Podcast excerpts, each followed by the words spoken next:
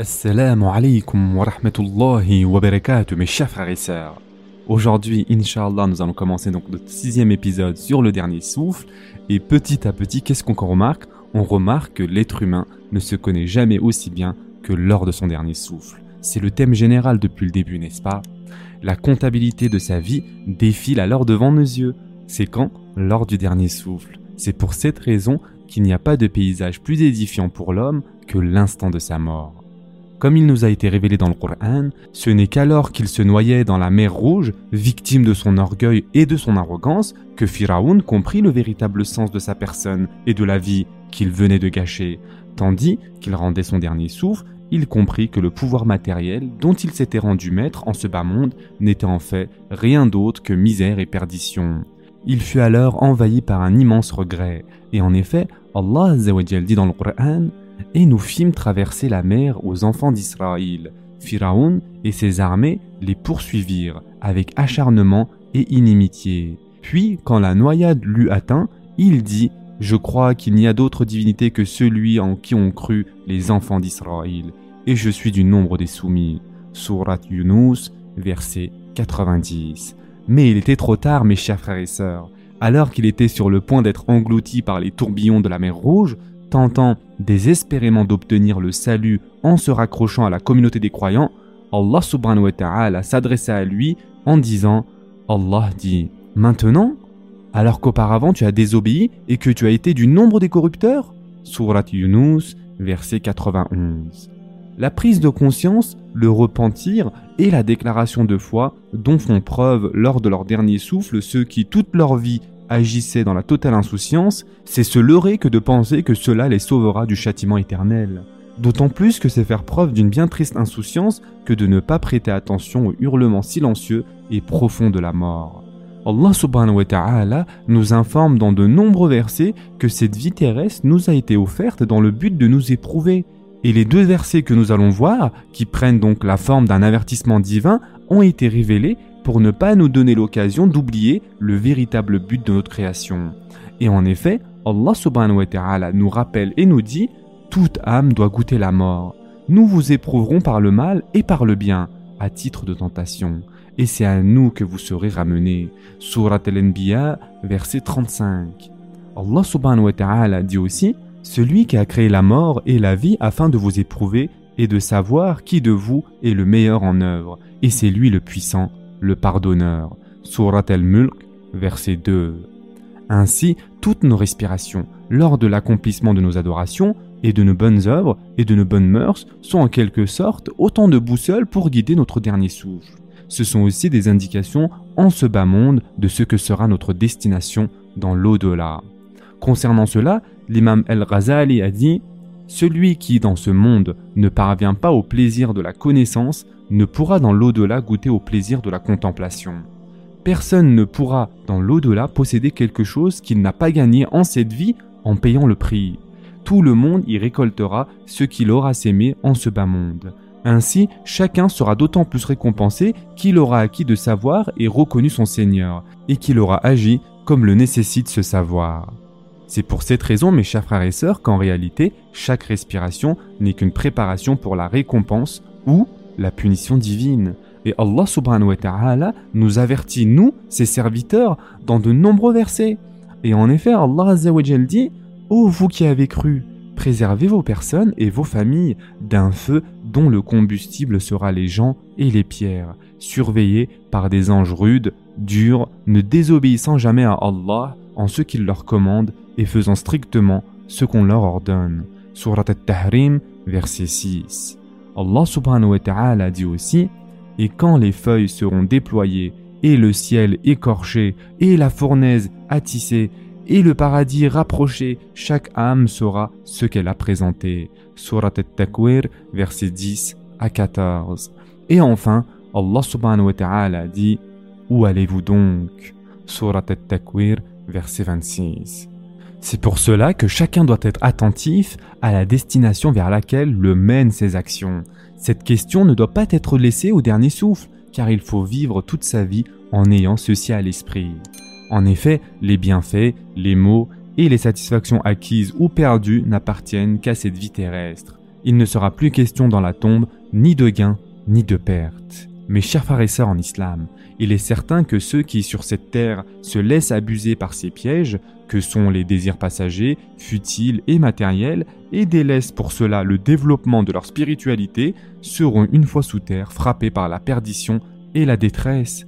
C'est pour cela que le véritable devoir de toute personne douée de raison est de se préparer pour la longue vie de la tombe et la vie éternelle qui lui succédera. À côté de cela, les cœurs des croyants, qui ont atteint la lumière de la foi, sont sauvés de la peur de la mort, et ils seront récompensés par l'annonce d'une résurrection éternelle. Les cimetières qui sont remplis d'êtres chers et de proches ne sont pas pour les hommes de foi une contrée obscure, mais bien au contraire, un lieu silencieux leur rappelant la vérité de la mort. Ainsi le croyant est un homme en paix avec la mort, étant constamment prêt à recevoir sa visite. Son cœur s'en retrouve ainsi apaisé. En bref, mes chers frères et sœurs, la possibilité de faire de son dernier souffle le meilleur instant possible est liée à sa capacité d'emplir son cœur avec l'amour d'Allah subhanahu wa ta'ala.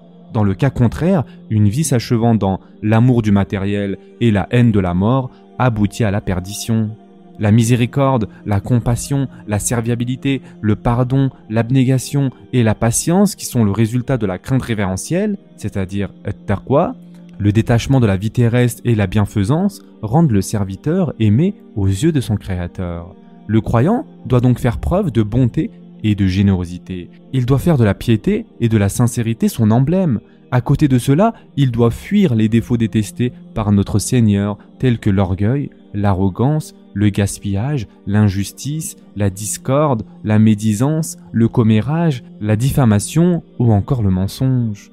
Pour connaître une fin honorable, le serviteur doit être consistant à rendre son dernier souffle avec la foi chevillée au cœur et il doit impérativement purifier ce dernier en se débarrassant de ses mauvaises habitudes et en arborant les mœurs les plus douces. Il sera alors en possession de la meilleure des lanternes pour éclairer sa route dans ce voyage que représente la vie terrestre. Et donc, pour accomplir de façon complète cette purification et élever son cœur, il faut nourrir le plus grand amour pour Allah subhanahu wa ta'ala et son envoyé sallallahu alayhi wa sallam. La plus belle preuve d'amour pour Allah subhanahu wa ta'ala est de lui obéir. Oser déclarer aimer Allah alors qu'on se rebelle contre lui n'est rien d'autre que se bercer d'illusions mes chers frères et sœurs. Et en effet, Allah subhanahu wa ta'ala dit dans le Coran, dit si vos pères, vos enfants, vos frères, vos épouses, vos clans, les biens que vous gagnez, le négoce dont vous craignez le déclin et les demeures qui vous sont agréables vous sont plus chers qu'Allah, son messager et la lutte dans le sentier d'Allah, alors attendez qu'Allah fasse venir son ordre, et Allah ne guide pas les gens pervers. Surat at-Tawbah, verset 24. Ainsi, l'amour d'Allah et de son envoyé doivent être tenus au-dessus de toute chose, et nous devons constamment avoir à cœur de faire perdurer cet amour jusqu'au moment de rendre notre dernier souffle. Mes chers frères et sœurs en islam, les cœurs montrent la force de leur amour pour Allah et son envoyé, sallallahu alayhi wa sallam, dans leurs actes et leurs adorations. À tel point qu'on observe une immense différence entre l'adoration d'un cœur empli de passion terrestre, qui le tiennent éloigné d'Allah, et celle d'un cœur débordant d'amour pour Allah subhanahu wa ta'ala. En effet, l'état, les actes, les relations humaines, les adorations et la vie du croyant qui s'attache réellement à l'amour d'Allah et de son envoyé sallallahu alayhi wa sallam gagnent en degrés. Un des points auxquels le croyant doit prêter le plus attention pour son dernier souffle est d'accomplir ses adorations avec humilité. En effet, Allah énumère ainsi les qualités des croyants qui seront sauvés dans le Coran.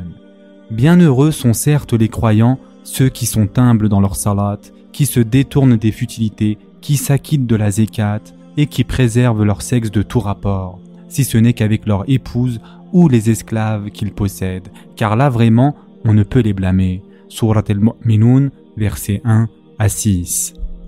Et d'ailleurs, Allah déclare à propos de ceux qui prient avec négligence Malheur donc à ceux qui prient tout en négligeant et retardant leur salat. Surat al-Ma'un, versets 4 et 5. Comme nous pouvons le voir, mes chers frères et sœurs, Allah attend de ses serviteurs une vie d'adoration dans l'harmonie, tant au niveau du cœur que du corps. Ce souhait divin ne se limite nullement à la seule prière, mais englobe également tous les autres actes d'adoration tels que le jeûne, le pèlerinage ou l'aumône.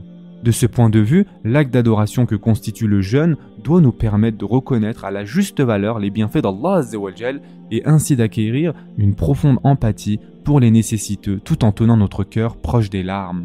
Ou encore, lors du grand pèlerinage, l'adorateur doit ainsi se revêtir de son linceul et se tourner vers une servitude pleine de méditation et de conscience, se rappelant ainsi son insignifiance face à la grandeur divine.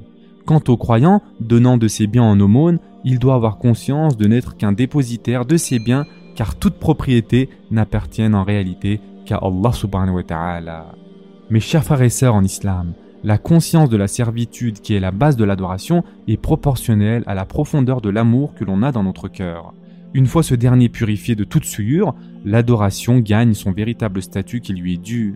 Encore une fois, la vie exemplaire du prophète sallallahu alayhi wa sallam et de ses compagnons nous apprend de la meilleure des manières comment accomplir nos actes d'adoration en toute humilité. Ce sera tout pour aujourd'hui. En attendant, prenez soin de vous mes chers frères et sœurs et à très prochainement Inshallah.